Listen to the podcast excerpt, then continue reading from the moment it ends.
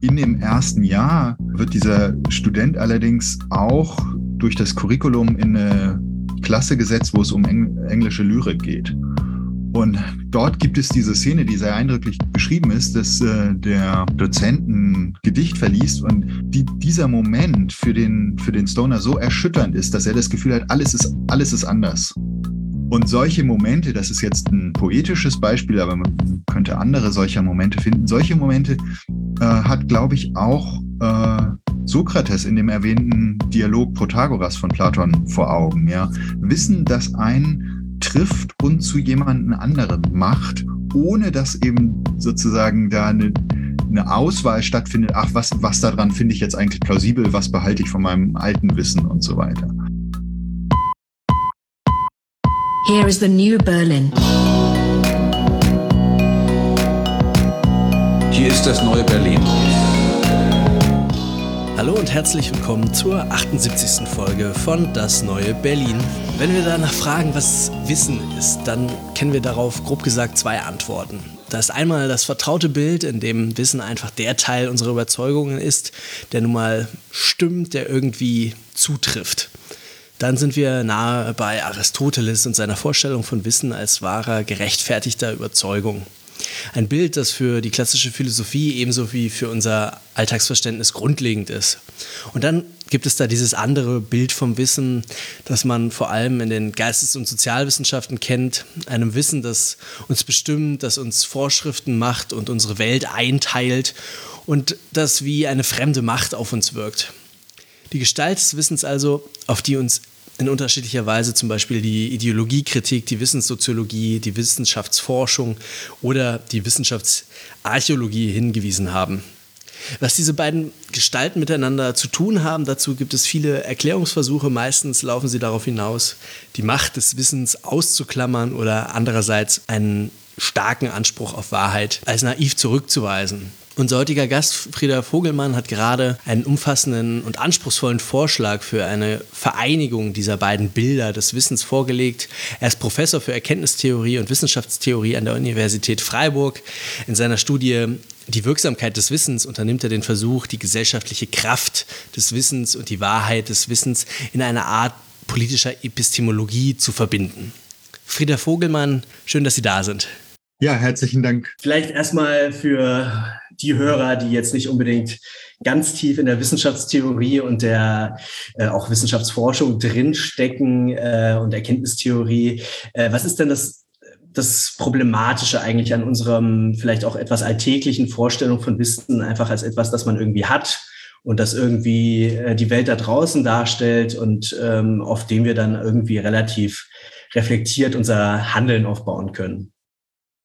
Na, ich weiß nicht, ob diese Vorstellung schon problematisch ist. Ich glaube, die alle, wie haben Sie es genannt, die alltägliche Vorstellung ist gar nicht so problematisch. Sie ist vielleicht eher unklar und beschränkt.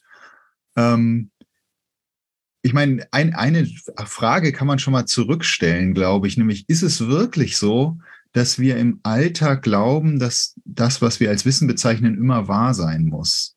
Ähm, gerade wenn man Studierende in den ersten Semestern fragt, dann stößt man eher auf eine gegenteilige Intuition, nämlich dass es gar keine Wahrheit in dem starken Sinne gibt, sondern dass jeder sein oder ihr eigenes Wissen hat und dass das einfach die Sicht ist, die wir auf die Welt haben. Das wäre nochmal eine alternative alltägliche Verständnisweise von Wissen, die ja auch in der Psychologie zum Beispiel stark verbreitet ist. Ja, also was in der Psychologie Wissen genannt wird, ist einfach in der Tat sozusagen die mentale Repräsentation, mit der wir uns die Welt erschließen.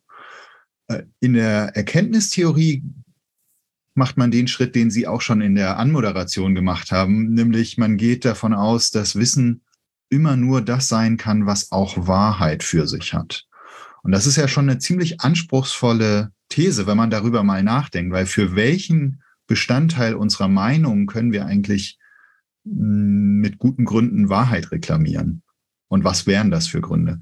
Also das will, will ich nur vorweg schicken, weil ich glaube, schon, schon mit dieser Idee, dass Wahrheit und Wissen so eng verbunden sind, begeben wir uns in der Erkenntnistheorie in eine leichte Spannung zu dem, was im Alltag oft Wissen genannt wird und auch zu dem, was zum Beispiel in der Wissenssoziologie oder eben in der Psychologie Wissen genannt wird, wo oft diese Wahrheitsvermutung schon, sagen wir mal, außer Kraft gesetzt wird oder zumindest eingeklammert wird.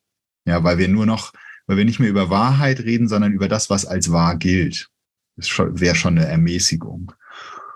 Wenn man jetzt aber über, damit komme ich auf Ihre Frage jetzt zurück. Entschuldigen Sie, ich dachte, es lohnt sich, das vielleicht auch nochmal auszubreiten, um, um das Bild ein bisschen zu vervollständigen. Wenn man jetzt fragt, was ist an diesem Standardbild von dem Wissen als wahre gerechtfertigte Überzeugung eigentlich problematisch, dann kann man hier auch wieder verschiedene Problemstellungen, glaube ich, identifizieren. Also schon in der herkömmlichen Erkenntnistheorie ist diese Vorstellung ja spätestens seit den 1960er Jahren extrem unter Druck geraten. Ich nenne nur den Namen Edmund Gettier, der das entscheidende dreiseitige Paper dazu verfasst hat, der zeigt, dass das eben keine hinreichenden Bedingungen sind. Das wäre die klassische Erkenntnistheorie. Mir geht's in dem Buch, das haben Sie sehr schön beschrieben, ja tatsächlich um die Wirksamkeit von Wissen und um die Frage, wie denken wir Wirksamkeit und Wahrheit von Wissen eigentlich zusammen? Und ich glaube, wenn ich jetzt spezieller auf die Probleme der Stand Standardtheorien des Wissens in der Philosophie eingehen würde, dann beschreibe ich das so, dass zunächst mal wir oft eine verkürzte Vorstellung davon haben, was die Wirksamkeit von Wissen eigentlich ist, nämlich verkürzt auf die Handlung, die aufgrund bestimmter Wissens Bestände ein Subjekt durchführt. Warum ist das eine Verkürzung? Ich glaube, das ist eine Verkürzung, weil die Wirksamkeit darin nie dem Wissen selbst zugeschrieben wird, sondern immer vermittelt über ein Subjekt, das weiß. Das klingt erstmal relativ logisch. Wissen ist ja unserem Verständnis nach sowieso etwas, das Subjekte haben. Und was sollte dann anderes wirksam sein als dieses Subjekt, das weiß? Und hier kommen meine Beispiele und ich glaube, es ist am verständlichsten, das an einem Beispiel aus der Philosophiegeschichte zu machen. Ähm, ich greife zurück auf den Dialog Protagoras bei Platon, wo wir eine andere Redeweise über Wissen haben, nämlich äh, vielleicht, um das kurz zu erläutern, in dem Dialog geht es um Hippokrates, der zu Sokrates kommt und unbedingt äh, Unterricht bei dem berühmtesten Sophisten der damaligen Zeit nehmen will, also bei Protagoras. Und Sokrates sagt, Moment mal, weißt du eigentlich, was du da tust? Ähm, weißt du, was das bedeutet, dort Wissen zu erwerben? Und natürlich weiß Hippokrates wie in all diesen Dialogen das nicht so genau und Sokrates wird es ihm ausführlich erklären. In dieser Erklärung kommt aber raus, dass Sokrates deswegen besorgt ist, weil er eine Vorstellung von diesem Wissen des Sophisten hat, die diesem Wissen eine eigene Wirksamkeit zuspricht. Ne, er sagt, wenn wir diesem Wissen ausgesetzt sind, dann werden wir jemand anderes. Und wir können uns dagegen eigentlich kaum wehren, weil dieses Wissen eben schon wirksam ist in dem Moment, wo wir es aufnehmen. Und wenn man jetzt die Vorstellung mal für einen Moment ernst nimmt, dass hier nicht das Subjekt handelt aufgrund von Wissen, und damit die Wirksamkeit des Wissens schon erschöpft ist, sondern dass hier eine Wirksamkeit des Wissens selber auf das Subjekt beschrieben ist. Dann kann man anfangen, darüber nachzudenken, wie muss eigentlich ein Begriff von Wissen aussehen, der diese Redeweise von der Wirksamkeit von Wissen ebenfalls äh, erfassen kann. Und mir scheint eben, dass man das schlecht mit unseren Standardtheorien machen kann, die die Wirksamkeit ausschließlich beim Subjekt allein und nie beim Wissen selbst verorten. Was ich damit natürlich nicht sagen will, das sollte ich vielleicht als letzten Punkt noch hinzufügen, ist, dass Handlung keine, nicht als Wirksamkeit des Wissens beschrieben werden kann. Das wäre ja absurd, das zu leugnen. Ähm, aber das Buch versucht, diese andere Wirksamkeit des Wissens selbst einzufangen. Und könnte man ja andersrum sagen, Sie haben es ja auch selber gesagt, in der Psychologie, da reicht es eigentlich, wenn man irgendwie äh, Wissen als, ähm, also das ist jetzt auch nicht Wissens als Kraft in Ihrem Sinne, aber da verzichtet man dann einfach auf den Wahrheitsbegriff, weil das eh mhm. zu schwer zu erläutern ist. Äh, bei Ihren Studenten gibt es ähnliche äh, Intuitionen. Äh, also man könnte ja auch andersrum sagen, okay, dann lassen wir das doch einfach mit dem, äh, mit der Wahrheit ganz und orientieren uns nur an diesem ähm, an diesem Wirksamkeitsaspekt, ähm, das ist Ihnen ja auch äh, nicht recht oder es ist nicht Ihr Programm. Ähm, vielleicht gibt es dafür auch irgendwie erstmal ein zentrales, intuitives Argument, ähm, wieso, wir, äh, wieso wir vielleicht nicht ganz anders auch in diesem Sinne über Wissen nachdenken sollten. Ja, also wie gesagt, ich, ich würde niemandem äh, vorschreiben, wie er oder sie jetzt äh, über Wissen nachdenken soll. Ich glaube allerdings, es wäre eine extreme Verkürzung, den Wahrheitsbegriff einfach zu kassieren, wenn wir über Wissen reden. Und mir, mir schweben da, glaube ich, verschiedene Argumente, intuitive Argumente vor, wie Sie es genannt haben. Also das eine ist, das ist ein Klassiker aus der Erkenntnistheorie. Wir machen ja äh, durchaus den Unterschied beispielsweise zwischen bloßen Überzeugungen und Wissen im Alltag. Ja. Und wenn man sich fragt, ja, was ist denn der Unterschied eigentlich, dann kommt man sehr schnell darauf, dass Wahrheit ein Teil dieses Unterschieds ist. Und wenn wir den durchstreichen, damit könnten wir wahrscheinlich auch irgendwie hantieren, aber wir würden Unterscheidungskraft und Analysekraft verlieren. Das, das wäre jetzt ein klassisch philosophisches äh, äh, Argument vielleicht. Man kann das aber natürlich auch aus einer politisch-gesellschaftlichen Perspektive betrachten. Und da scheint es mir angesichts des Aufschwungs von Unwahrheiten in der Politik relativ gewagt zu sagen, ja, wir können auf, auf Wahrheit insgesamt verzichten, wenn wir über Wissen sprechen wollen. Nein, wir wollen doch, denken Sie an Phänomene wie KlimawandellleugnerInnen oder ImpfgegnerInnen oder so. Wir wollen doch in der Lage sein, das, was wir als Wissen vermuten, natürlich letzte Sicherheiten gibt's da wie in all den Wissenschaften nicht, aber wir wollen doch zumindest dort, wo wir glauben, begründet zu haben, dass wir von Wissen sprechen können, dieses Wissen auch mit dem starken Anspruch, dass das tatsächlich wahr ist, verteidigen können. Also ich glaube, auf diesen Anspruch sollten wir auch nicht verzichten. Aber wir sollten eben in der Lage sein, beides zu tun, ja, über die Wirksamkeit von Wissen selbst und über seine Wahrheit zu sprechen. Und da komme ich zurück äh, zu der schönen Beschreibung, die Sie am Anfang gegeben haben. Das sind oft in verschiedenen Traditionen, gibt wahrscheinlich noch mehr, ähm, getrennte Programme gewesen. Ähm, aber in meinen Augen greifen die oder greifen die beide extrem zentrale, wichtige Punkte auf, die wir, aus denen wir überhaupt über diesen Wissensbegriff sprechen möchten und müssen. Und deswegen stellt sich für mich die Frage nicht, können wir auf den, äh, sollten wir nicht auf den Wahrheitsbegriff verzichten, sondern wie müssen wir unsere Konzepte von Wissen und Wahrheit verändern, um über beides, also die Wirksamkeit und die Wahrheit von Wissen zugleich sprechen zu können. Nun haben Sie ja in Ihrem Buch ähm, darauf hingewiesen, bevor Sie sozusagen die systematische Erörterung Ihres eigenen Begriffs angegangen sind, haben Sie ja auch aufgezeigt, dass es durchaus auch Vorbilder für diese Position erstmal eines irgendwie eigenständig wirksamen Wissens in der Philosophiegeschichte durchaus gibt, die aber jetzt vielleicht nicht unbedingt immer so erzählt wird oder vielleicht auch äh, vielleicht auch äh, einfach nicht systematisch aufgegriffen wurde oder so. Äh, vielleicht können Sie noch mal äh, sagen, wo, wo Sie diesem Motiv der eigenständigen Wirksamkeit des Wissens begegnet sind. Ja, gerne. Also das ist der erste Teil, den Sie ansprechen in dem Buch, wo ich eigentlich vor allem versuche, ich weiß nicht, ob ich von Vorbildern sprechen würde. Mir ging es einfach darum zu sagen, diese Redeweise des Wissen aus sich selbst heraus oder eigenständig wirksam ist, klingt ja zunächst nahezu esoterisch, ja.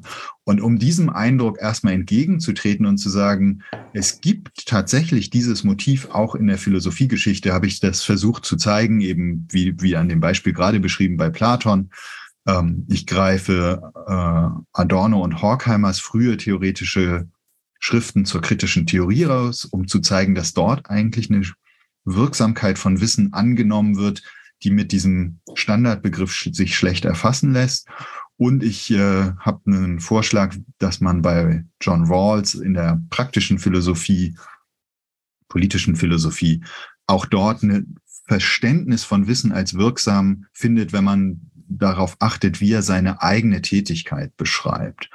Wie gesagt, ich würde das nicht als Vorbilder unbedingt beschreiben, weil ich glaube, dass keiner dieser Autoren wirklich eine, sich, na, wirklich eine epistemologische Reflexion auf diesen Wissensbegriff und diese Idee von Wirksamkeit des Wissens selbst geleistet hat. Das ist der Teil, den ich an die äh, Autoren herantrage. Aber ich glaube, dass sie alle implizit davon Gebrauch machen und dass sie deswegen uns erstmal dabei helfen können zu verstehen, dass das keine eben keine esoterische Idee ist, sondern tatsächlich eine Idee, die wir immer wieder in der Philosophiegeschichte finden. Und wir könnten natürlich auch andere Beispiele dafür nehmen. Nun ist ja also die zentrale, ich würde sagen, das zentrale Moment vielleicht, oder es ist ein bisschen schwer zu sagen bei ihrer, äh, bei ihrer komplexen äh, Entfaltung, aber also ein wirklich äh, das zentrale Moment eigentlich der Wahrheit als eines Anteils oder als mhm. eines Moments des Wissens eben, dass die Wahrheit irgendwie eine Kraft ist. Also sie ist eben nicht nur ein Besitz oder so eines Subjekts, sondern sie ist eben eine Kraft eigener Ordnung. Das ist natürlich auch ein äh, voraussetzungsreicher Begriff.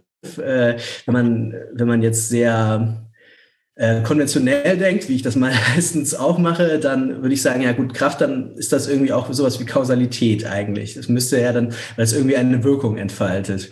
Mhm. Ähm, ist das, äh, ist diese Gleichsetzung problematisch? Und äh, vielleicht können Sie auch noch sagen, wie genau diesen, was genau unter diesem Kraftbegriff zu verstehen ist. Ja.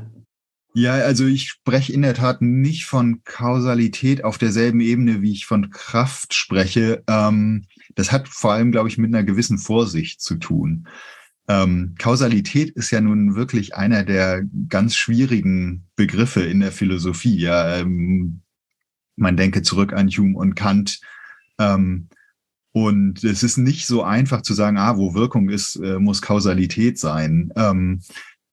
Der Kraftbegriff, den ich gebrauche, kommt aus einer randständigen Tradition, so würde ich es bezeichnen, die man vielleicht über Spinoza, Nietzsche, Deleuze, Foucault, Christoph Menke und so weiter zeichnen kann. Und Kraft wird dort gebraucht als ein sehr allgemeiner Begriff, der erstmal tatsächlich nur sagt, den man fast mit Wirksamkeit gleichsetzen kann. Und ähm, Kraft wird hier gebraucht. Ich greife da, glaube ich, eine äh, Bestimmung von Christoph Menke auf, der sagt, Kraft ist erstmal die, Ver die Verwand sozusagen dasjenige, was Gestalten in andere Gestalten verwandelt. Ja. Das ist unglaublich allgemein und genauso ist das auch erstmal gemeint, nämlich einen Begriff für Wirksamkeit zu finden, der vor der Unterscheidung in jetzt, sagen wir mal, solche Konzepte wie kausale und normative Kraft äh, äh, steht, mit dem Verdacht, dass vielleicht diese gewöhnlichen Unterscheidungen, die wir oft so schnell gerade in der Philosophie zu treffen gewohnt sind, vielleicht hier gar nicht zutreffen. Ja, und das ist Teil, Teil der, der Überlegung, die dahinter steht, auf diesen Kraftbegriff ähm, zu gehen. Ein Teil ist, dass der auch aus einer bestimmten antimetaphysischen Tradition kommt. Ich habe es mit Spinoza, Nietzsche, Deleuze schon angedeutet, hm, die eben nicht davon ausgeht, dass man Kraft über einen Subjektbegriff erläutern kann oder unbedingt über einen Substanzbegriff erläutern sollte. Ähm, und das sind auch Motive, die ich aufnehme.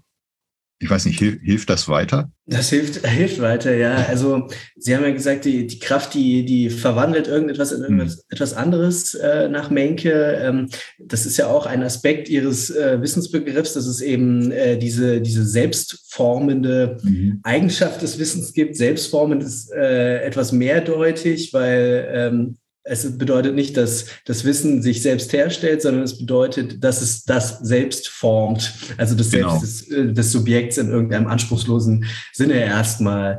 Ähm, also äh, wie, wie ist diese, also man, Sie haben ja schon auch am Anfang gesagt, ähm, dass, dass sozusagen die, die, die Kraft die auf das Subjekt wirkt, nicht in diesem, in diesem klassischen äh, mhm. passiven Sinne erläutert werden sollte. Also man könnte ja auch klassisch sagen, ja klar, ein Subjekt ist ja äh, zentral irgendwie konstituiert durch das Wissen, das es über sich selbst und die Welt hat. Und äh, auch die eigene Identität ist ja gewissermaßen irgendwie eine, eine Art von Wissen, die, ähm, die durch eine biografische Erzählung oder irgendwas anderes eben hervorgebracht ist. Also klar, wenn sich das Wissen des Subjekts irgendwie zentral ändert, dann ändert sich natürlich auch die Subjektivität, könnte man dann so klassisch sagen. Mhm. Aber das ist nicht das, was Sie meinen, nicht wahr? Also ähm, da geht es um mehr. Also was, wie genau muss man sich diese, diese Wirkung des Wissens äh, beziehungsweise der Wahrheit, manchmal schwer zu trennen, äh, auf das Subjekt vorstellen?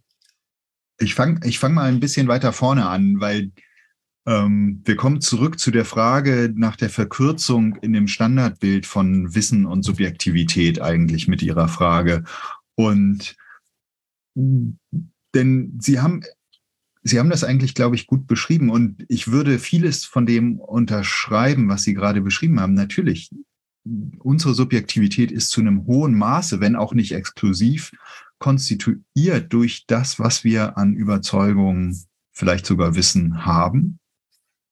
Und wenn sich das ändert, ändert sich die Subjektivität. Die Frage ist, glaube ich, das, das ist, glaube würde ich, würde ich alles mitgehen. Die Frage ist, glaube ich, wie man sich diese Veränderung vorstellt. Wie ist der Prozess dieser Veränderung? Und da scheinen mir zwei Bilder aufeinander zu prallen. Das Standardbild der Philosophie, insbesondere aus der Philosophie des Geistes, wäre eines, das beschreibt das als so eine Art Aufnahmeprozess durch das Subjekt. Also ähm, sie erfahren irgendwas Neues, sie nehmen das auch, sagen wir mal, an als, als wahre, als tatsächlich als Wissen. Und jetzt müssen sie gewissermaßen intern diesen Wissensbrocken in, in ihren bisherigen Wissensstand integrieren.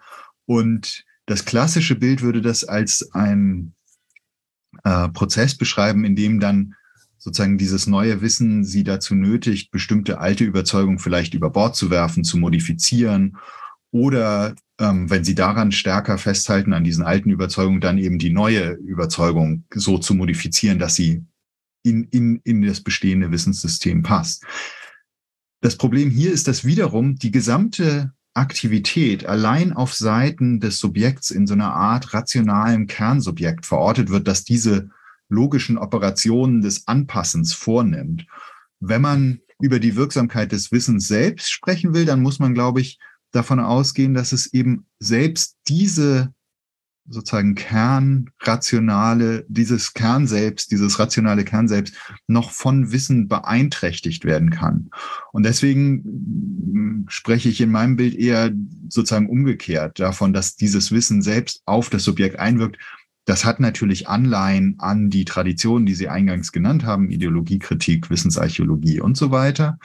Ähm, das hat aber auch Anklänge an so Beschreibungen, die man oft zum Beispiel in der Literatur findet. Also ich weiß nicht, ob Sie den Roman Stoner kennen, ähm, der vor ein paar Jahren ja wiederentdeckt wurde und eine wunderschöne Beschreibung eigentlich enthält von, von einer von einem Moment, wie Wissen wirken kann. Ähm, der Roman beschreibt, wie die Figur, die, die heißt eben Stoner, ähm, äh, kommt aus einem bäuerlichen Kontext, äh, geht an die Universität, soll da eigentlich Agrarwissenschaften lernen, weil der Vater sich in den Kopf gesetzt hat, dass man äh, angesichts des Wandels der Zeiten gar nicht über die Runden kommen kann, wenn man nicht diese komischen modernen Dinge mal lernt, die es anscheinend zu lernen gibt. Ähm, in dem ersten Jahr äh, wird dieser Student allerdings auch durch das Curriculum in eine Klasse gesetzt, wo es um Eng englische Lyrik geht. Und dort gibt es diese Szene, die sehr eindrücklich beschrieben ist, dass äh, der Dozent ein Gedicht verliest und sozusagen die, die, dieser Moment für den, für den Stoner so erschütternd ist, dass er das Gefühl hat, alles ist, alles ist anders. Ja ähm, ohne dass er sich dagegen wehren kann, ohne dass er, dass da sozusagen man sagen kann, hier gibt es irgendwie eine, eine rationale Abwägung, was davon wird jetzt angenommen und was nicht.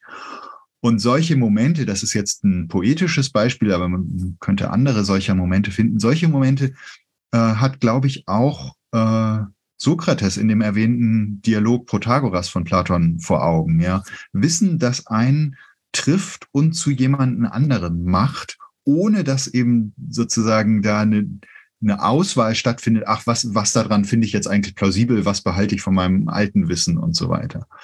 Auf dieser Ebene verorte ich die Wirksamkeit des Wissens auf die Subjektivität.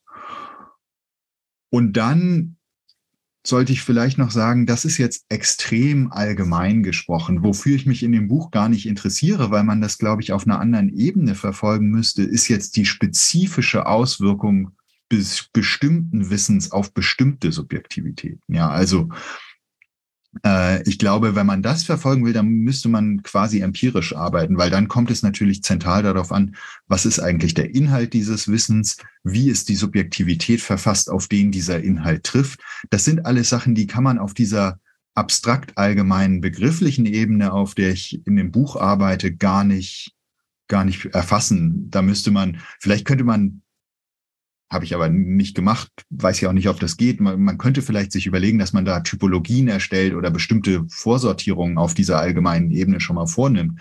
Aber letztlich, glaube ich, wenn man diese Frage beantworten wollen würde, dann müsste man tatsächlich viel stärker auf eine Theorie der Subjektivität noch eingehen und dann ja letztlich empirisch sich angucken, wie das funktioniert.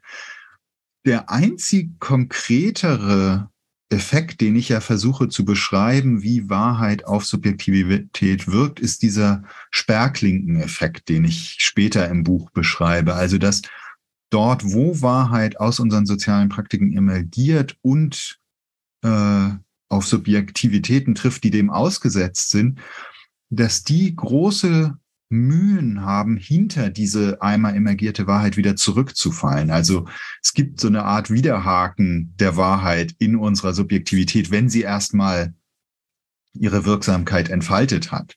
Und ich glaube, das kann man sich an vielerlei Beispielen relativ schnell klar machen, ja, dass ähm, hinter eine Wahrheit zurückzugehen enorm, enormen Aufwand erfordert, wenn es uns überhaupt möglich ist. Und in dem Maße, wie wir in der Gesellschaft stark routinisierte Praktiken eingerichtet haben, die dieselben Wahrheiten wieder und wieder und wieder hervorbringen, ähm, wird das natürlich noch viel schwieriger. Da, das ist sozusagen eine der genialen äh, äh, Momente, die wissenschaftliche Praktiken für sich haben, ja, dass sie diese Art der Wahrheitserzeugung auf Routine stellen.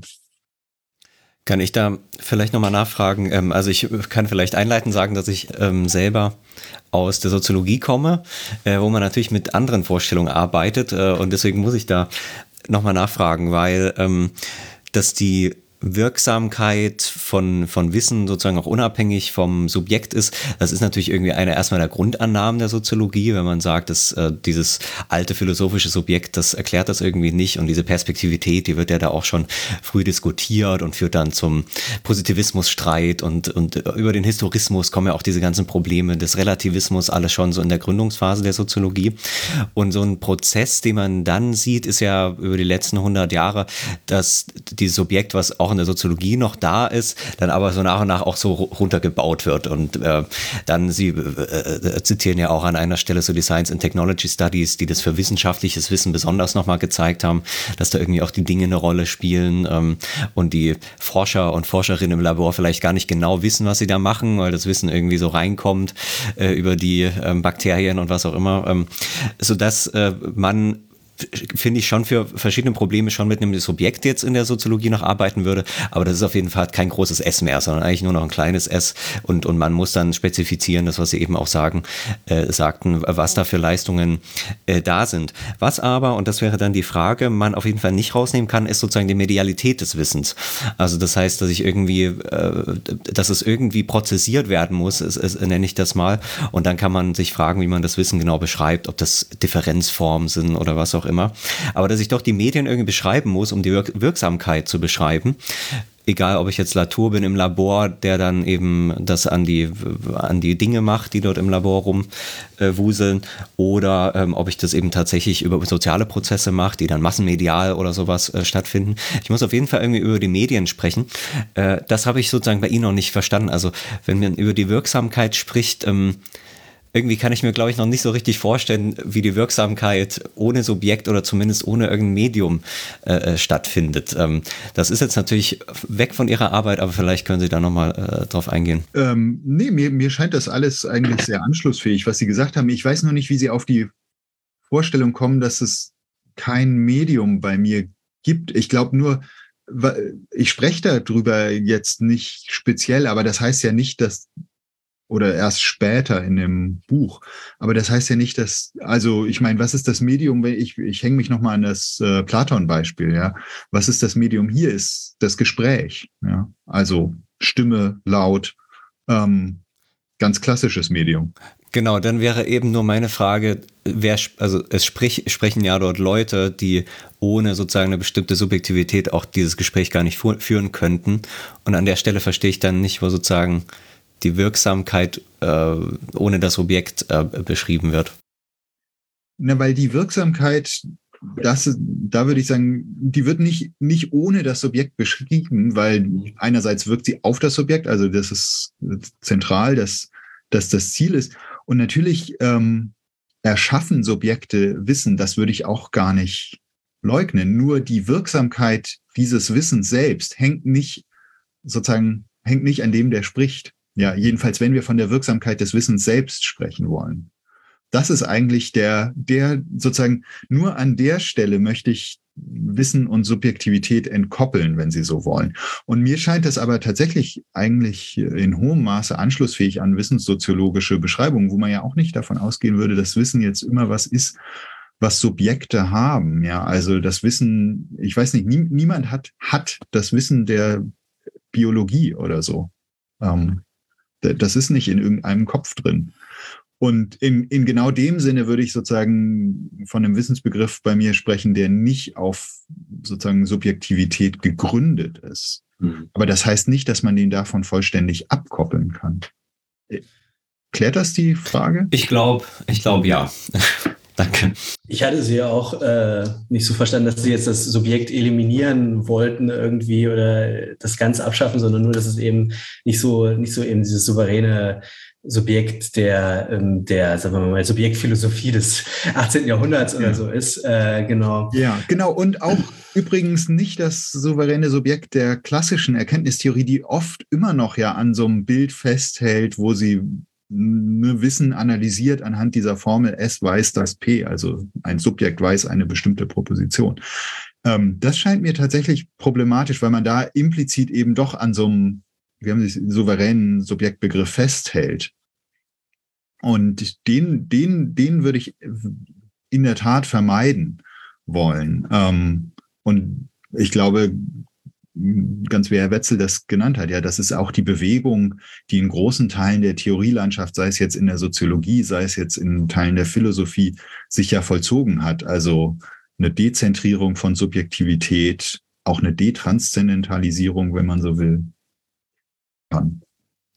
Ich, ich muss doch noch mal auch so ein bisschen in die äh, harten Fragen der Wissenschaftstheorie und Metaphysik kurz einsteigen, auch wenn Jan äh, das immer für manchmal etwas fruchtlos hält. Aber ähm, es ist ja so, dass ähm, Sie jetzt mit äh, äh, mit diesem Kraftbegriff der, der Wahrheit irgendwie, äh, auch in der Tradition von Nietzsche jetzt äh, versuchen erstmal nicht so sehr in so eine, in so, wo kommt eigentlich die Kausalität jetzt hier in unserem physikalischen Kosmos her, Fragen einzusteigen oder so ein bisschen davon loszukommen. Also nicht diese ganze, ähm, was ist die Ordnung unserer Wirklichkeit, Frage groß aufzumachen, sondern erstmal das irgendwie als was was, was eben wirkt, irgendwie zu konzipieren, was man, dem man unmittelbar auch äh, gegenwärtig, äh, was man sich unmittelbar vergegenwärtigen kann.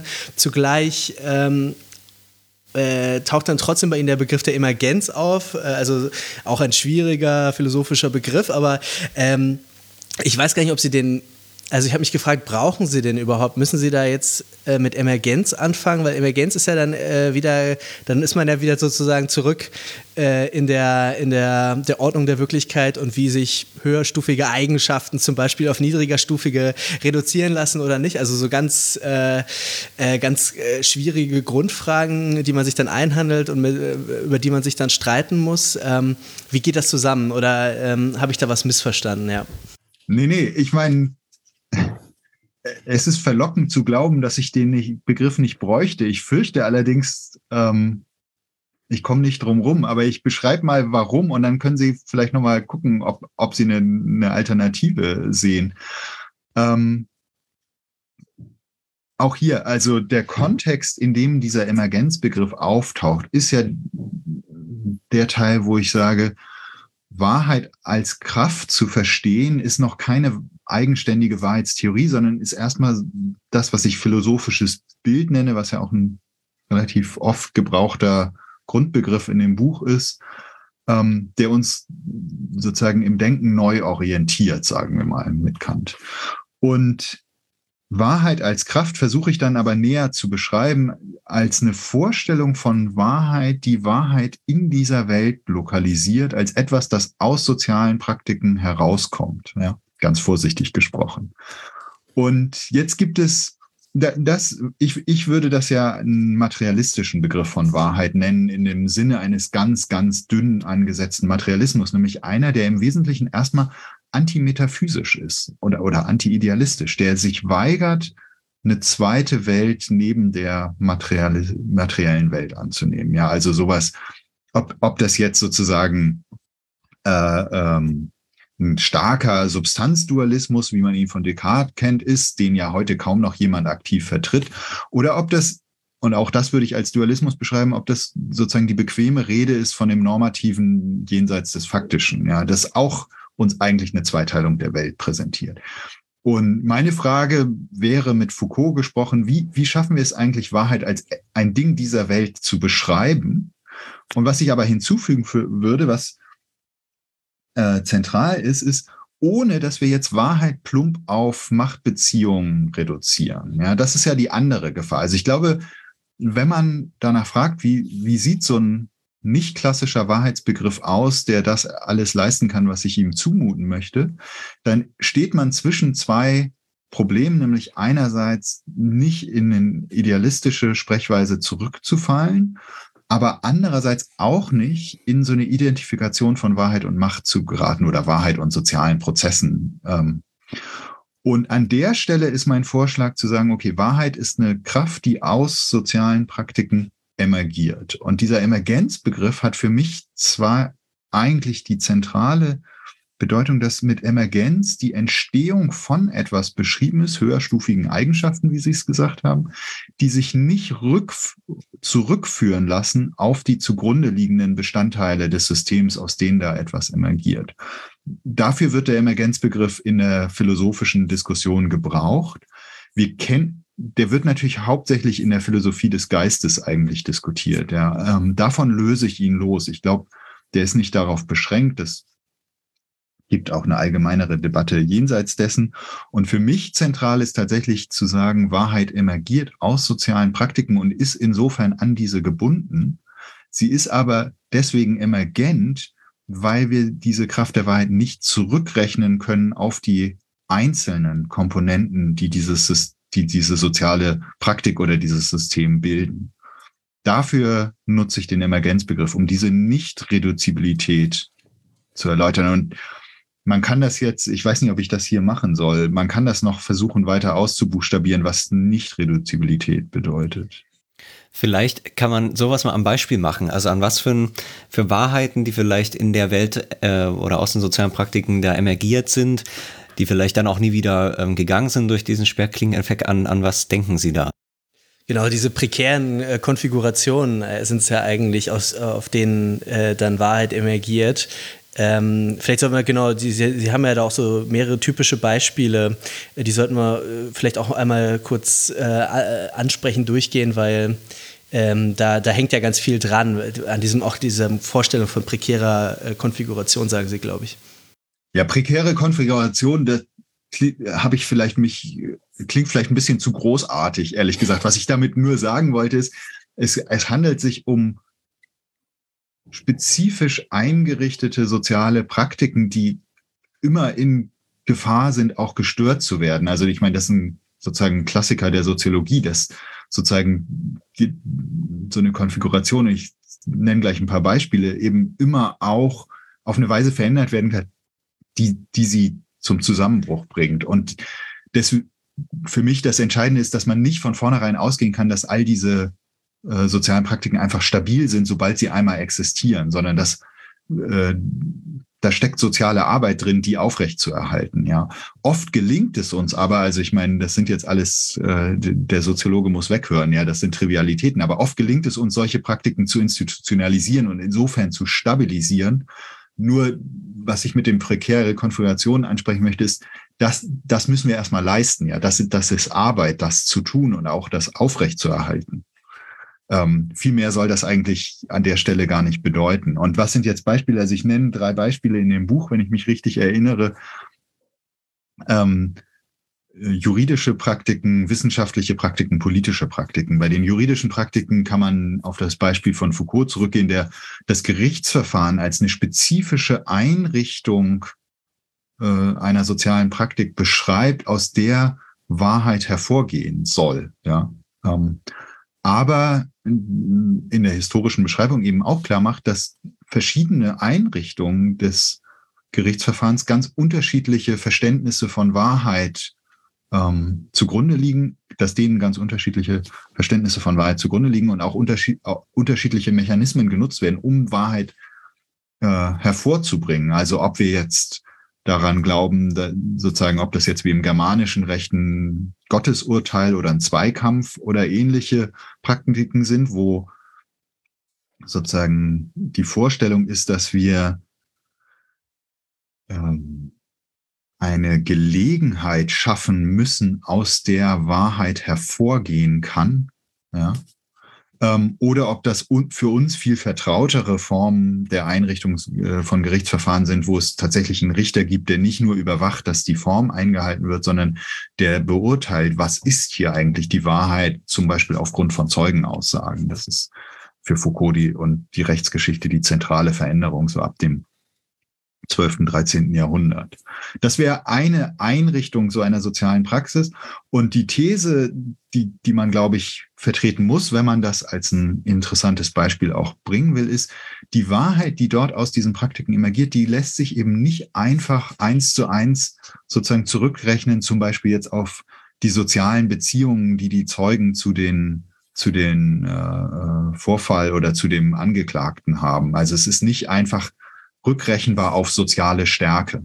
Ja. Ähm, wenn man wissenschaftliche Praktiken als ein zweites Beispiel, dabei belasse ich es vielleicht, betrachtet, da greife ich auf tatsächlich Beschreibungen aus der Wissenschaftssoziologie zurück oder Philosophie äh, mit Bruno Latour, ähm, der beschreibt, wie eben in der, in dem Fall in der Laborarbeit Wahrheit emergiert, indem Aussagen sozusagen getroffen werden in diesen Praktiken, die immer weiter von sozusagen Einschränkungen befreit werden können. Ja, also am Anfang ist es irgendwie, ja, so eine bestimmte Gruppe hat irgendwie die sehr merkwürdige Vermutung aufgestellt, das.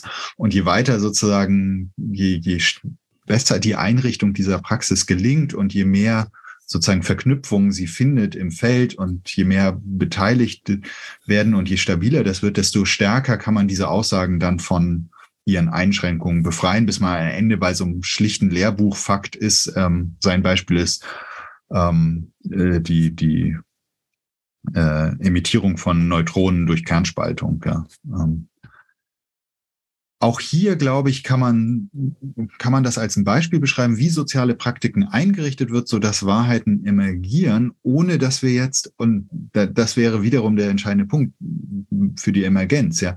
Die These ist ja nicht, dass wir, dass diese Wahrheiten einfach nur sozusagen zurückrechenbar sind auf irgendwie eine Verabredung zwischen Kollegen, jetzt bestimmte Dinge als wahr zu bezeichnen oder so.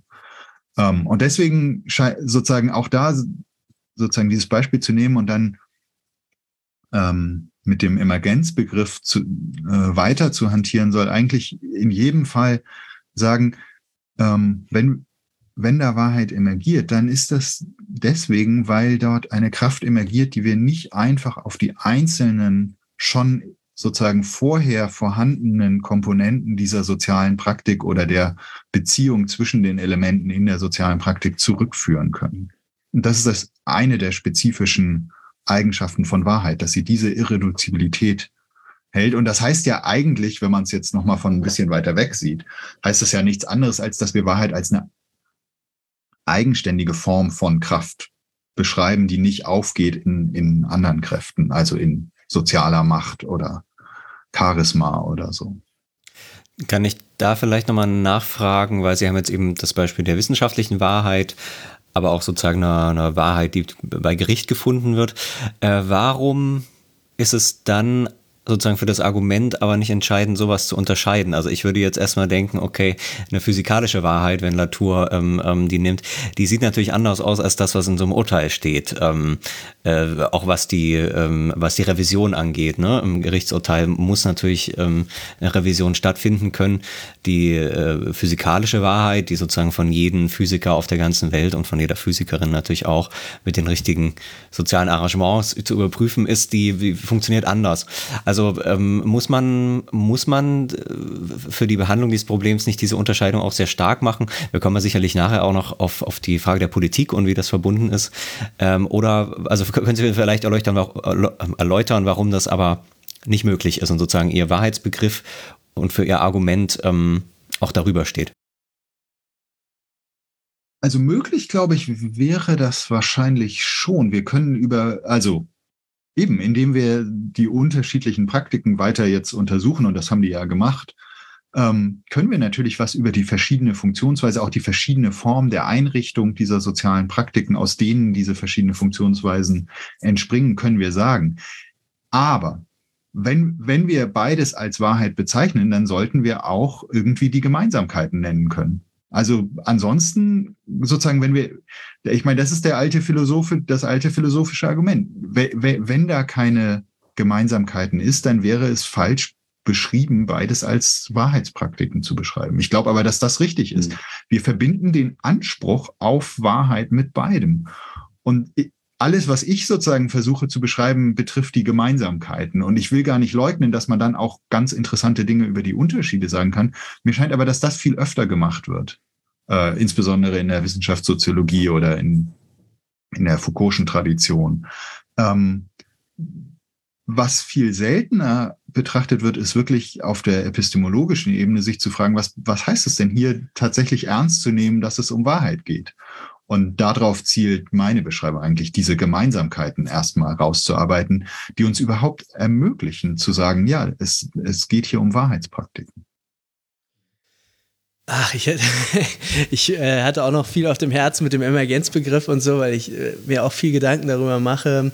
Also mein Herz schlägt eigentlich auch für den Antireduktionismus, aber ich fürchte, äh, dieser, mit diesem Emergenzbegriff, da kommen wir irgendwie nicht mehr weiter. Das ist irgendwie so, äh, also entweder der ist zu, zu schwach und ist dann sozusagen wie ganz viele Konfigurationen, wie ganz viele Kompositionen, äh, die wir, die uns alltäglich be begegnen, oder er wird halt äh, irgendwie etwas mysteriös, aber. Nee, aber das. da, da möchte ich mal widersprechen. Also, also ich meine ich habe ja, ich habe ja ein, zwei hemdsärmelige polemische Beispiele gebracht. Also jede, also zum Beispiel eine irgendeine Mischung aus von mir aus, äh, sagen wir mal, wir mischen eine Limonade zusammen und da ist, ist da Zitronensaft drin und Sprudelwasser und Zucker. Ich weiß nicht, was sonst noch in der Limonade drin ist, aber sagen wir mal, das sind die sind, sind die Komponenten. Dann ist ist natürlich äh, ist das, was rauskommt, die Limonade natürlich was anderes als die Teile. Also hat auch andere Eigenschaften als die Teile, aber es ist natürlich trotzdem in keinem keinem,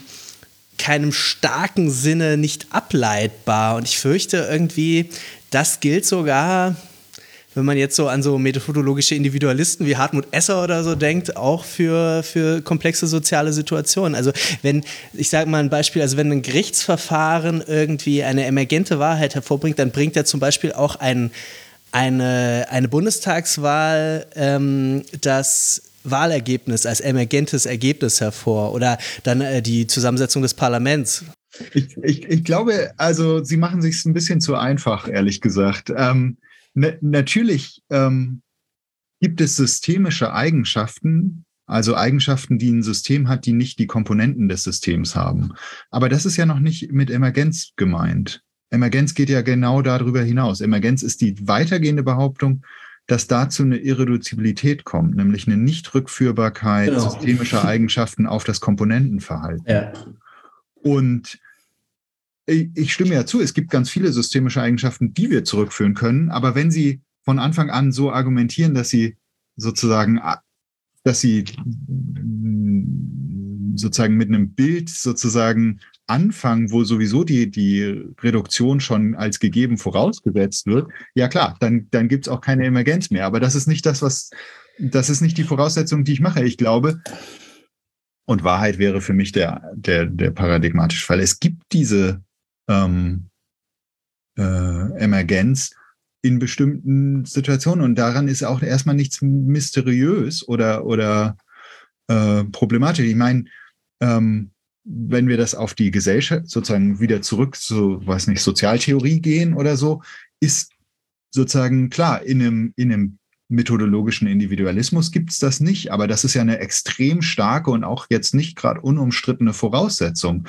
In eigentlich ist sozusagen die Idee der Soziologie, nämlich dass Gesellschaft sich anders und als eigene Wirk Wirklichkeitsebene beschreiben lässt und eben gerade nicht reduzieren lässt auf das individuelle Verhalten von Menschen. Das ist eigentlich der Gründungsmoment der Soziologie. Ja?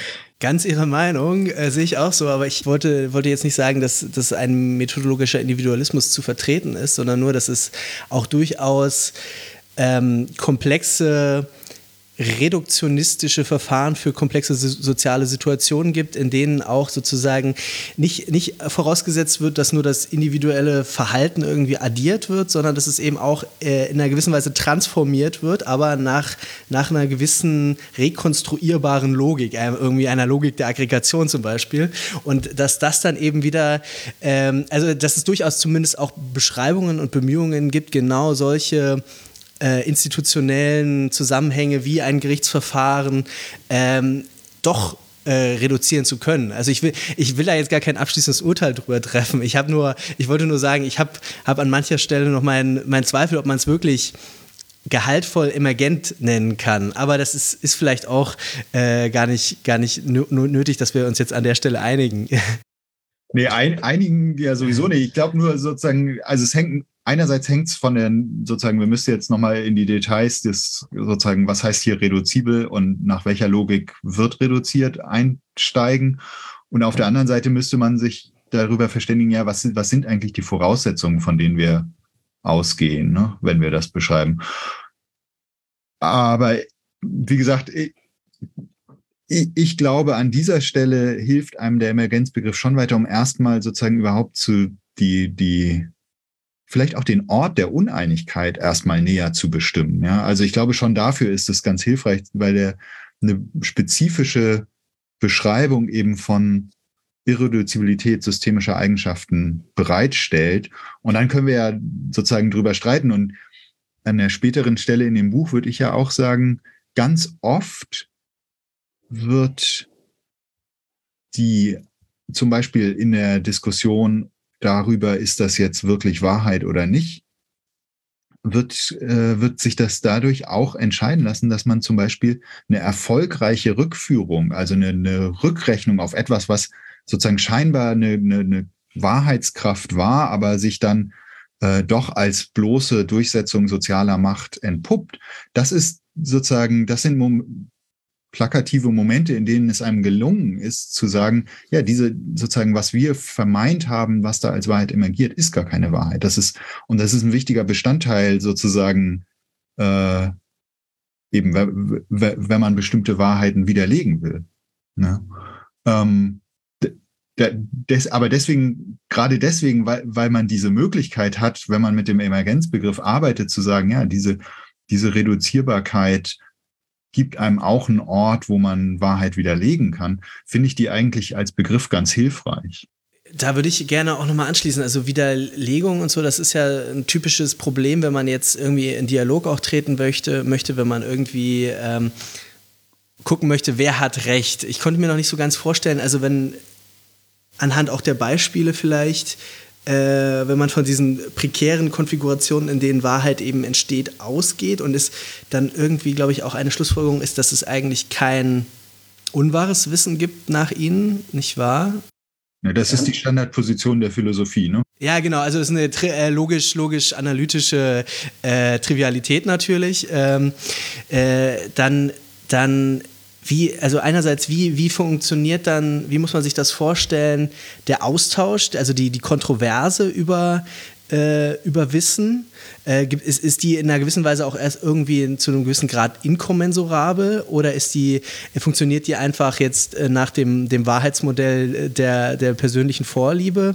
Oder also, also ganz, ganz typische epistemische Fragen, also wie, wie, wie verständigt man sich, wie widerlegt man sich, wie Ähm, wie nähert man sich an? Gibt es, gibt es einen Fortschritt äh, in der Erkenntnis auch? Sind die, sind die, verhalten diese Probleme sich neutral zu ihrem Wahrheitsmodell äh, oder ist das ähm, weil die ja, kurze Antwort ist ja. Ähm, hm. Ich sage darüber gar nichts, weil natürlich in diesen sozialen Praktiken wird doch ständig gestritten. Ja, ähm, die, die leben ja davon. Ähm, das heißt, auf der Ebene sagt das Modell doch gar nicht. Ich, deswegen bin ich auch äh, an den Stellen, wo ich sozusagen dieses Bild einführe, hatte ich gehofft, einigermaßen klar zu sein, zu sagen, das ist übrigens keine vollständige Wahrheitstheorie. Hier gibt es ja. nicht sozusagen, die liefert einem kein Kriterium, was wahr und was falsch ist. Die liefert einem erstmal ein alternatives philosophisches Bild, mit dem wir auf Wahrheit überhaupt blicken. Und ich machte, hm, deswegen gehe ich dann drei verschiedene Wahrheitstheorien mal durch, um zu sagen, wir könnten die übrigens alle in diesem Bild reformulieren.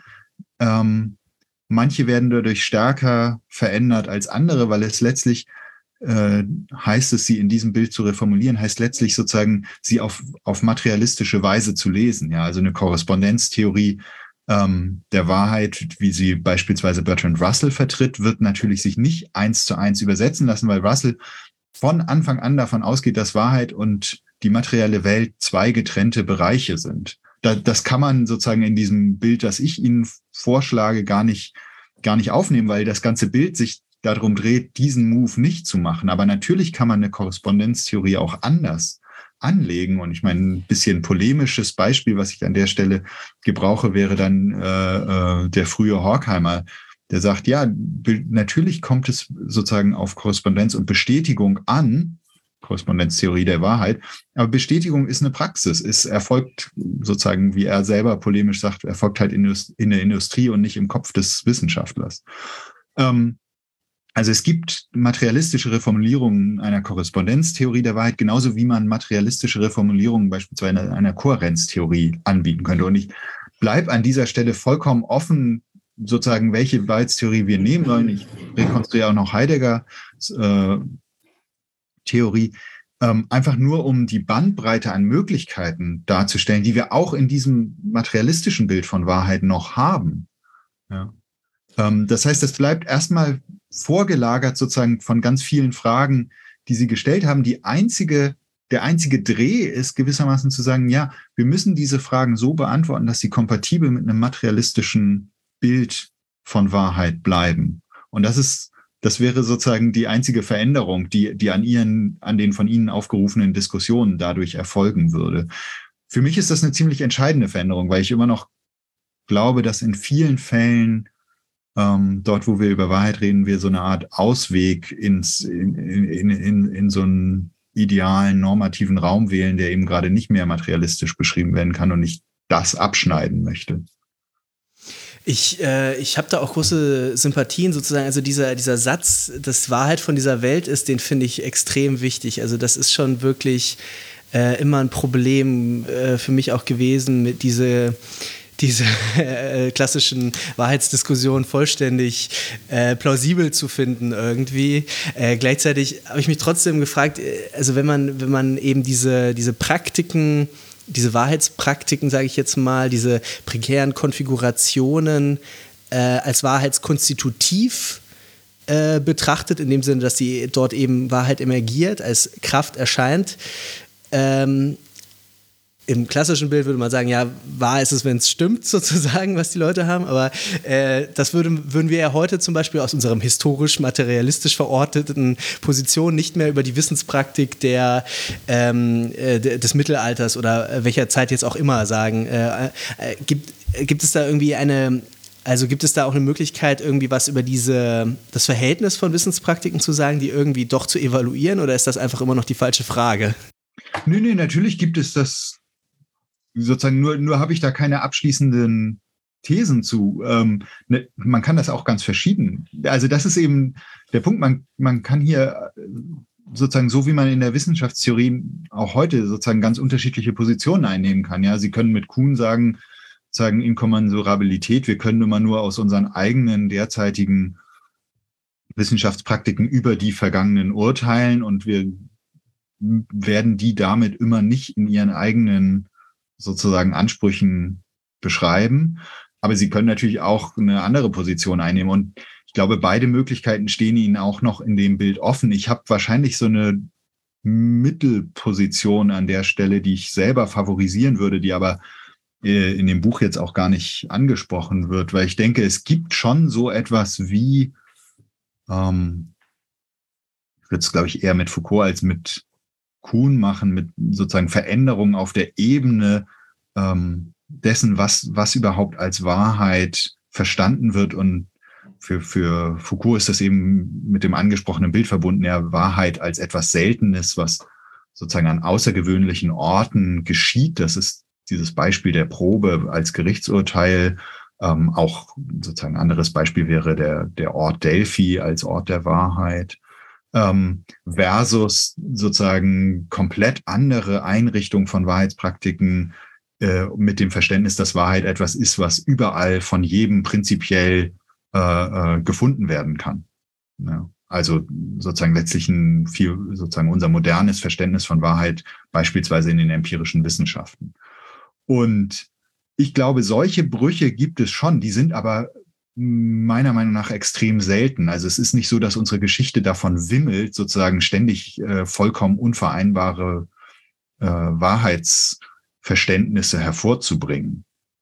So dass und deswegen sage ich, das ist eine gewisse mittlere Position. Ich würde sagen, diese Historisierung von Wahrheitspraktiken ist wichtig und die kann Inkommensurabilitäten aufzeigen, aber an vielen, vielen Stellen wird sie eher zeigen, dass es Gemeinsamkeiten oder nachvollziehbare Veränderungen gibt, so dass auch in einem gewissen Rahmen Vergleichsmöglichkeiten gegeben sind. Dann kommen wir doch mal endlich von, dem, von der Grundlagendiskussion wieder zu den, zu den äh, konkreten ähm, Erörterungen, die Sie auf Grundlage dieses Wahrheitsbegriffs ähm, meinen, besser machen zu können auch. Ähm, wir werden, werden da sicherlich nicht alles besprechen können, aber ich fand das interessanteste Kapitel eigentlich das über das Verhältnis von Wahrheit und Politik, ähm, in dem sie eigentlich auch nochmal ihren, ähm, sozusagen ihren äh, ihre Vorstellung von Wahrheit als einer aktiven, selbstformenden äh, Kraft ähm, auf eine konkrete, ähm, auch ja wirklich politische Frage äh, anzuwenden versuchen.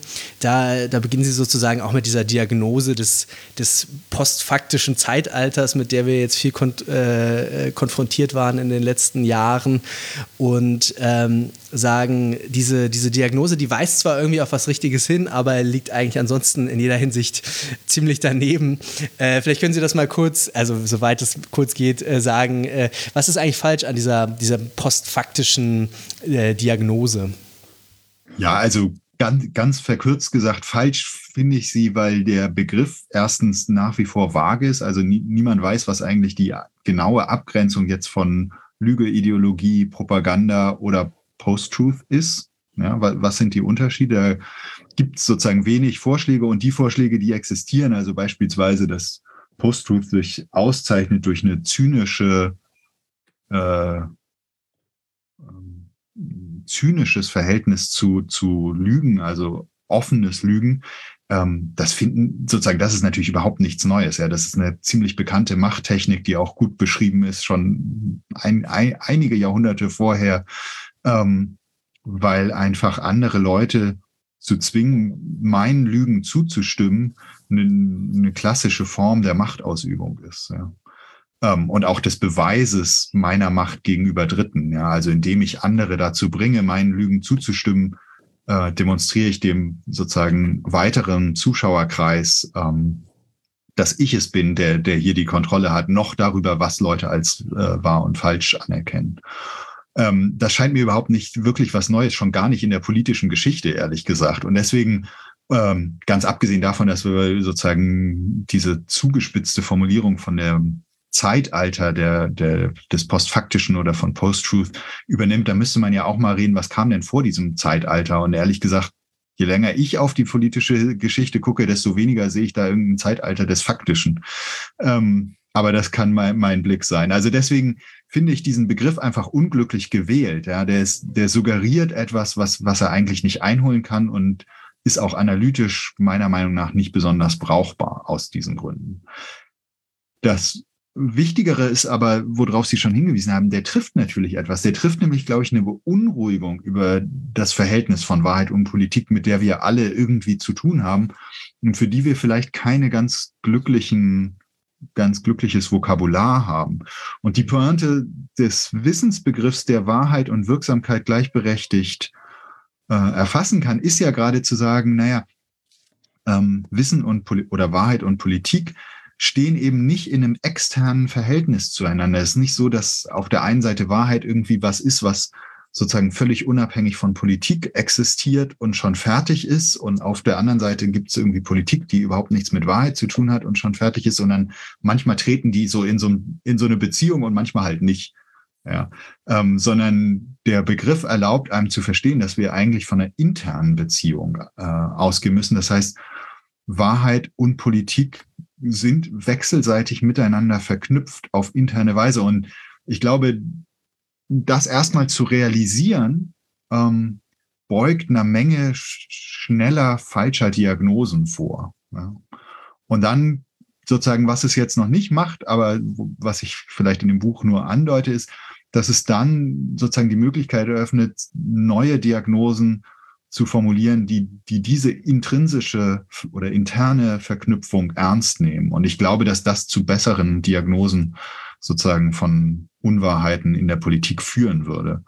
Ähm, wenn man das Programm jetzt wirklich ausarbeiten wollen würde, müsste man natürlich weit über das hinausgehen, was ich da mache, weil man tatsächlich auch erstmal nochmal gucken müsste, was gibt es eigentlich für das wäre was, was mich sehr interessiert zu machen. Ja, was gibt es für unterschiedliche Unwahrheiten in der Politik? Es sind ja nicht, es ist nicht nur eine Sorte von Unwahrheit, die wir in der Politik finden. Ich habe es schon angesprochen. Ich würde eigentlich, fände es sehr interessant, eine genaue Typologie mal zu sozusagen, was ist hier Propaganda, was, was meinen wir mit Ideologie, was meinen wir mit der politischen Lüge, wie beispielsweise bei Arendt oder so. Ähm, das könnte man, glaube ich, auf dieser Basis gut machen. Wenn man die Zeit hätte. Ach, ein bisschen Zeit würde ich mir dafür noch nehmen. Also vor allem äh, in Bezug auf Ihre Diagnose oder Ihre, sagen wir mal, ich weiß gar nicht, ob es eine Implikation aus dem bisher Gesagten ist, aber das Wissen äh, von, von Grund auf äh, einerseits plural ist und andererseits agonal ist. Das ist ja so eine These, die, die sie, glaube ich, sogar schon relativ weit am Anfang aufstellen, aber dann nochmal eigentlich in diesem Kapitel besonders stark machen, weil, weil eben damit ähm, Grundprobleme der ähm, äh, zwei Grunderkenntnisse über das Verhältnis von Wahrheit und Politik aus der politischen Theorie, nämlich von Rawls und von Arendt, ähm, angesprochen sind. Ähm, vielleicht können Sie das noch mal ein bisschen äh, klarer machen. Also agonal heißt im Sinne von im Wettstreit befindlich und plural natürlich im Sinne von, äh, also es gibt nicht nur eine Wahrheit eben natürlich. Ähm, wie ergibt sich das aus, aus, dieser, aus diesen, diesen Grunderkenntnissen der politischen Theorie vielleicht? Wenn man die Vorstellung hat, dieser Post-Truth-Begriff ist analytisch nicht besonders hilfreich, aber er bezeichnet ein real existierendes Pro oder er versucht ein real existierendes Problem einzufangen, nämlich eben, dass wir irgendwie besorgt sind über das Verhältnis von Politik und Wahrheit. Dann ist, glaube ich, der wenn man, wenn man diesen ersten Schritt gegangen ist, ist der natürliche zweite Schritt, sich zu fragen, ja, vielleicht gibt es ja andere Beschreibungen dieses Verhältnisses schon in der politischen Philosophie, die das ja als eines ihrer Grundprobleme je, seit jeher begreift, die uns weiterhelfen können. Und ich glaube, es gibt eben zwei sehr verbreitete Einsichten in dieses, sozusagen, die dieses Verhältnis betreffen, die ich jetzt etwas verkürzt sozusagen, weil ich das einfach plakativ bei Arendt und Rawls beschrieben finde, als Rawls und Arendt Einsicht bezeichnet habe. Für Rawls ist Wahrheit immer schon zu schwach, um politische Konflikte zu befrieden, weil es immer sozusagen das gibt, was insbesondere in der Moderne, was er ähm, äh, das Faktum der vernünftigen Pluralität nennt. Und das bezeichnet sozusagen, wenn man das wirklich ernst nimmt, glaube ich, eben das, was ich dann als Pluralität von Wahrheit bezeichne. Ja, wir können nicht darauf setzen, dass die Wahrheit uns äh, politische Einigung ermöglicht. Und dagegen steht sozusagen die Einsicht von Arendt, dass Wahrheit eine zwingende Kraft ist. Also gerade nicht sozusagen bei, bei Rawls ist Wahrheit zu schwach, um in der Politik hilfreich zu sein, ja, weil es viele gibt. Bei Arendt ist es umgekehrt. Wahrheit ist zu stark, um für die Politik hilfreich zu sein, weil sie, wie Arendt das äh, äh, sagt, tyrannisch wird. Ja, kein, keine Widerrede duldet. Und mein Versuch ist zu sagen, beide, ich glaube, beide diese Einsichten treffen was Wichtiges aber man kann jetzt nicht eine Einsicht verabsolutieren und die andere hm, vernachlässigen, sondern auch hier, hier, und das ist ja so ein bisschen die Grundeinlage des Buches, es geht darum zu verstehen, dass man beide zusammendenken muss. Und deswegen diese These, Wahrheit ist eben sowohl plural als auch agonal. Sie ist, Wahrheit ist agonal, sozusagen, sie, sie ist eine Kraft, die auf Durchsetzung dringt aber sie ist plural, das heißt, sie ist nicht, sie, sie hat nicht diesen, dieses, äh, sozusagen, es gibt nicht diese einzige Wahrheit. Und wenn man das aus der, sozusagen, wenn man versucht, diese beiden, diesen beiden Einsichten aus der politischen Philosophie gerecht zu werden, dann muss man eben, glaube ich, erstmal sagen, okay, was heißt es oder wie, welcher Begriff von Wahrheit erlaubt uns das eigentlich zusammenzudenken? Und da mache ich eben den Vorschlag, der dann später im Buch ausgearbeitet wird, zu sagen, wenn wir Wahrheit als Kraft verstehen, dann ist das eigentlich schon äh, sozusagen die richtige Fährte, weil Kräfte immer im Plural existieren als Kraft, Gegenkraft und so weiter und so fort und weil Kräfte eben sozusagen immer äh, agonal verfasst sind. Agonal jetzt in dem Sinne auch, dass sie sozusagen gegeneinander stehen, miteinander im, im, im Streit liegen und so weiter und so fort. Daraus ergibt sich das. Das heißt aber, die, die Argumente, die Arendt und ähm, Rawls vortragen, sind ja eigentlich, also auch wieder hier sehr, sehr, sehr klassisch sozusagen noch getrennt, sind ja eigentlich in einem, in einem klassischen Wahrheitsbild wären das unsachliche Einwände, weil sie sozusagen nicht nicht, da, nicht darüber sagen, wieso, wieso die Wahrheit aus epistemischen Gründen plural sein sollte, sondern sie sagen nur was darüber, wieso es politisch besser ist, von einem pluralen ähm, Wahrheitsbegriff zum Beispiel oder einem agonalen Wahrheitsbegriff auszugehen. Es wäre ja logisch kompatibel zu sagen, ja, es gibt nur eine Wahrheit, aber gleichzeitig wäre es vielleicht politisch klüger, das nicht zuzugeben. Also äh, gibt es sozusagen, ist das verständlich? Also, äh, also ich glaube, Sie, ja, Sie wollen darauf raus, dass das letztlich politische und keine epistemischen Argumente sind. Genau, eigentlich ja, ja. Ja, also zumindest wenn man diese klassische Unterteilung noch im, äh, im Hinterkopf hat. Ich äh, will, will das jetzt gar nicht zu stark machen, ich will es jetzt nur mal so als ähm, als Nachfrage formulieren vielleicht. Ich glaube, das ist nicht ganz zutreffend, ehrlich gesagt, weil es ja auch in der Epistemologie längst Diskussionen über das, was da ähm, tiefe Uneinigkeiten genannt wird, ja, ähm, gibt. Also auch äh, insofern würde ich gar nicht sagen, dass selbst aus der Epistemologie heraus das so klar ist, dass das sozusagen nicht, nicht auch auf der epistemischen Ebene liegt. Ähm, die alternative Antwort ist, äh, das ist ein, Hinweis, vielleicht, ich, ich belasse es jetzt nur bei einem zweiten angedeuteten. Die Frage ist doch auch, wofür sozusagen, wofür konzipieren wir eigentlich solche Begriffe, wenn wir in der Philosophie? Und ich würde ja sagen, der wenn wir einen Begriff von Wahrheit konzipieren oder ein Bild von Wahrheit in diesem Fall, das dann sozusagen ja noch ergänzungsbedürftig ist, weil man die Theorie noch spezifizieren muss, ähm, dann tun wir das ja mit bestimmten Absichten. Und meine Absicht ist an der Stelle relativ klar. Ich würde sagen, ein Begriff von Wahrheit, der philosophisch brauchbar ist, der muss beide der muss beides leisten können. Der muss sowohl für die Epistemologie als auch für die äh, politische Philosophie funktionieren können. Ansonsten ist es letztlich ein, ein, einseitig verkürzter Begriff von Wahrheit. Und davon haben wir schon genug. Da, da brauche ich jetzt keinen neuen Vorschlag machen. Vielleicht können wir nochmal, Sie haben einleitend von den Diagnosen gesprochen, von denen Sie auch ausgehen, in dem Fall diese Post-Truth oder postfaktisches ähm, Zeitalter. Äh, Ihr Sie haben auch gesagt, dass Sie eigentlich, wenn Sie weiter in die Geschichte zurückgehen, eigentlich immer diese Probleme finden. Ähm, äh, und es eigentlich fast ja, universelle Probleme sozusagen des Verhältnisses von Politik und Wahrheit sind, zumindest eben äh, solange der, äh, der Mensch ähm, Politik treibt oder äh, seine, ja, seine Gesellschaften politisch verfasst sind. Äh, in welchem Verhältnis steht das dann? Also natürlich gibt es die Veränderungen. Sie beschreiben ja auch oder zitieren ja auch diese Theorien, dass die sozialen Medien ja eine Rolle spielen, die Medienkonzerne etc. pp. Ähm, und das sind aber ja wieder, wieder dann sehr historische, historische Fragen. Also ist da die Rolle ähm, oder sozusagen die Funktion ihrer äh, Vorgehensweise, das so ein bisschen abzuklopfen, dass man eben doch nicht zu schnell solche historischen Veränderungen dann allein dafür verantwortlich macht.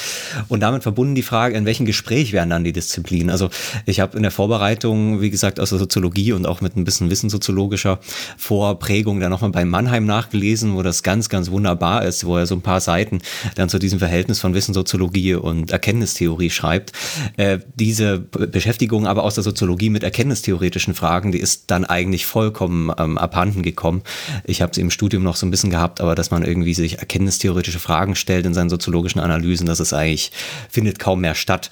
Ähm, also das heißt, ist da vielleicht auch, äh, was Ihren Anspruch angeht, vielleicht zum Beispiel so eine äh, Gesellschaftsdiagnose nochmal erkenntnistheoretisch abzuklopfen mit der Vorgehensweise, wie Sie das machen, auch einen Dialog der Disziplin dann, ähm, weil natürlich vieles von den Veränderungen, mit denen Sie sich ja auch beschäftigen können, dann kommen natürlich aus anderen Disziplinen und sind auch dort sozusagen erstmal messbar etc.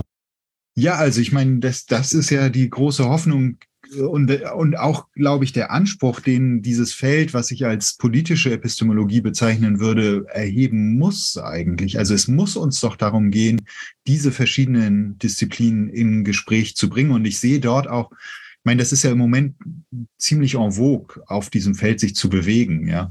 Und ich sehe da eigentlich die große Chance, dass es da vielleicht auch wieder eine zunehmende Bereitschaft gibt, zu sagen, ja, sozusagen eine Erkenntnistheorie, die sich abkoppelt von Fragen der Gesellschaftstheorie oder der politischen Philosophie, ähm, die wird eigentlich ihrem eigenen Anspruch nicht gerecht, genauso wie sie jetzt umgekehrt das vielleicht beschrieben haben, dass sozusagen auch eine Gesellschaftsdiagnose oder eine Sozialtheorie, die sich vollständig abschottet gegenüber diesen erkenntnistheoretischen Fragen, gar nicht ihrem eigenen Anspruch gerecht werden kann.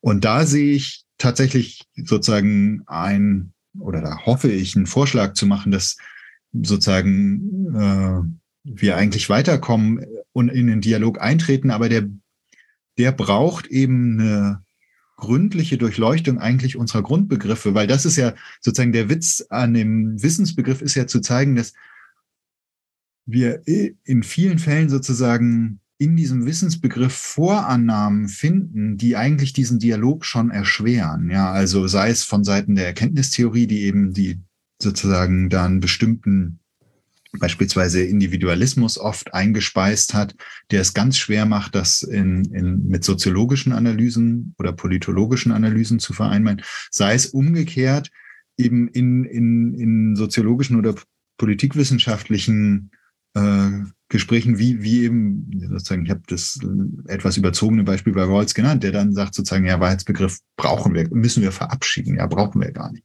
Ähm, das, sind, das sind alles Hindernisse, glaube ich, für so einen Dialog. Und das heißt, wir müssen eigentlich daran gehen, unser ganzes Grundvokabular neu zu durchdenken im Hinblick darauf, wie, wie, wie machen wir das fit dafür, dass wir diesen Dialog führen wollen. Und ich mache das an dem Beispiel des Wissensbegriffs, weil ich nun glaube, dass das einer der ziemlich grundlegenden Begriffe ist, die man braucht, wenn man politische Epistemologie betreiben will und die man gerade so braucht, dass er eben sowohl die epistemische Dimension als auch die Wirksamkeitsdimension erfassen kann und nicht eins zu Ungunsten des anderen ausspielt. Mhm. Ja, sehen Sie da schon eine gewisse Entwicklung? Also äh, mit diesen Themen beschäftigen Sie sich ja schon ein paar Jahre. Auch dieser Vorwurf, dass irgendwie die Postmoderne ähm, da irgendwie diese Wahrheit zersetzt hätte äh, und Konstruktivismus und diese ganzen Theorien ähm, ist ja schon ein bisschen älter. Ich fand, das passt eigentlich zu Ihrer Beschreibung, das auch interessant, dass dann auch zum Teil Einzelautorinnen und Autoren da so geschwenkt sind, die man eher tatsächlich in so dem konstruktivistischen Mainstream sah und dann aber mit den Angriffen auf die Wissenschaft, die dann einfach politisch in den letzten 10, 15, 20 Jahren gekommen sind, äh, dann irgendwie so eine sehr unreflektierte, jetzt müssen wir alle auf die Wissenschaft hören, als wenn das irgendwie total selbstverständlich wäre, ähm, äh, was das bedeutet. Ähm, das geht aber ja jetzt schon ein paar Jahre und ich habe das Gefühl, irgendwie diese reine Erzählung, die man lange schon auch machen konnte, irgendwie, dass diese Postmoderne und so weiter, dass das irgendwie äh, dazu verantwortlich zu machen ist, die irgendwie kickt die auch nicht mehr so und äh, man denkt irgendwie, okay, jetzt, haben wir mal die verantwortlich dafür gemacht, aber ähm, irgendwie, keine Ahnung, das kann man erstmal als Erklärung hier heranziehen, um vielleicht noch auch noch äh, im Feld sich dann jetzt neu abzugrenzen.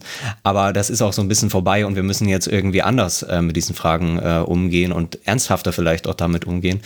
Ähm, das heißt, beobachten Sie da schon einen gewissen Fortschritt? Äh, Sie haben auch gesagt, zumindest die Fragen, das Feld ist en vogue. Also wie, wie stellt sich das eigentlich zurzeit da im Fach oder auch im Diskurs insgesamt zwischen den Fächern?